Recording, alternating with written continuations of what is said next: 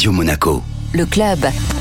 Et dans le club Radio Monaco, on prend la direction d'un lieu mythique de la principauté de Monaco avec Camille Estève. Oui, Benjamin, je suis en direct du Monte Carlo Beach, plus précisément au restaurant Elsa où nous rencontrons Mélanie Serre, la nouvelle chef. Mélanie, bonjour. Bonjour. Alors, avant toute chose, euh, qu'est-ce que cela vous fait d'être ici, de prendre les, les rênes de ce nouveau restaurant? Je suis très contente de retrouver Monaco euh, après toutes ces années et je suis encore plus contente de découvrir le Monte Carlo Beach à SBM et, et cette cuisine 100% biologique. Alors, est-ce que vous pourriez nous détailler un petit peu votre parcours justement? Alors j'ai un parcours assez atypique puisqu'en fait je n'ai pas fait euh, d'école de cuisine. J'ai commencé par une licence de management et puis après par souhait, par envie, par curiosité, j'ai décidé de faire un stage chez un traiteur parisien qui s'appelle Potel et Chabot. Et donc là j'ai découvert la cuisine et je n'en suis jamais partie.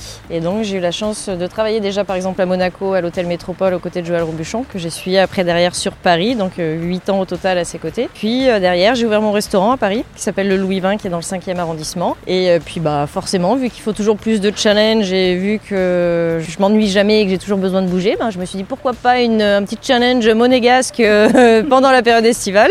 C'est toujours plus sympa de gérer deux établissements qu'un seul. Alors, comment vous qualifieriez votre approche en cuisine? C'est vrai que euh, j'aime euh, les produits bruts, j'aime euh, j'aime la cuisine qui est lisible. Il faut qu'on puisse euh, tout de suite savoir ce qu'on va manger quand on l'a dans l'assiette devant soi. Euh, j'aime les goûts qui sont francs, j'aime ce qui est relevé, ce qui est pimenté. J'aime les produits de terroir bien évidemment, mais aussi également aller découvrir des petits produits euh, d'ailleurs et essayer de, de mélanger un petit peu tout ça pour en faire ma sauce quoi. Et comment vous qualifieriez euh, l'expérience Elsa? L'expérience Elsa, c'est vraiment un moment, euh, je pense, où on est hors du temps. Et en fait, très honnêtement, euh, j'aimerais bien venir manger euh, au restaurant Elsa à la place euh, des clients qui sont euh, derrière nous. Et d'être comme ça sur la terrasse avec euh, la mer, euh, mais euh, le soleil et de, et de pouvoir profiter euh, de cette ambiance euh, paisible et de pouvoir déguster justement des produits euh, méditerranéens, beaucoup de végétal, beaucoup de, beaucoup de poissons, beaucoup de crustacés. Quel est ou quel va peut-être être le plus gros défi à relever ici? Certainement le biologique,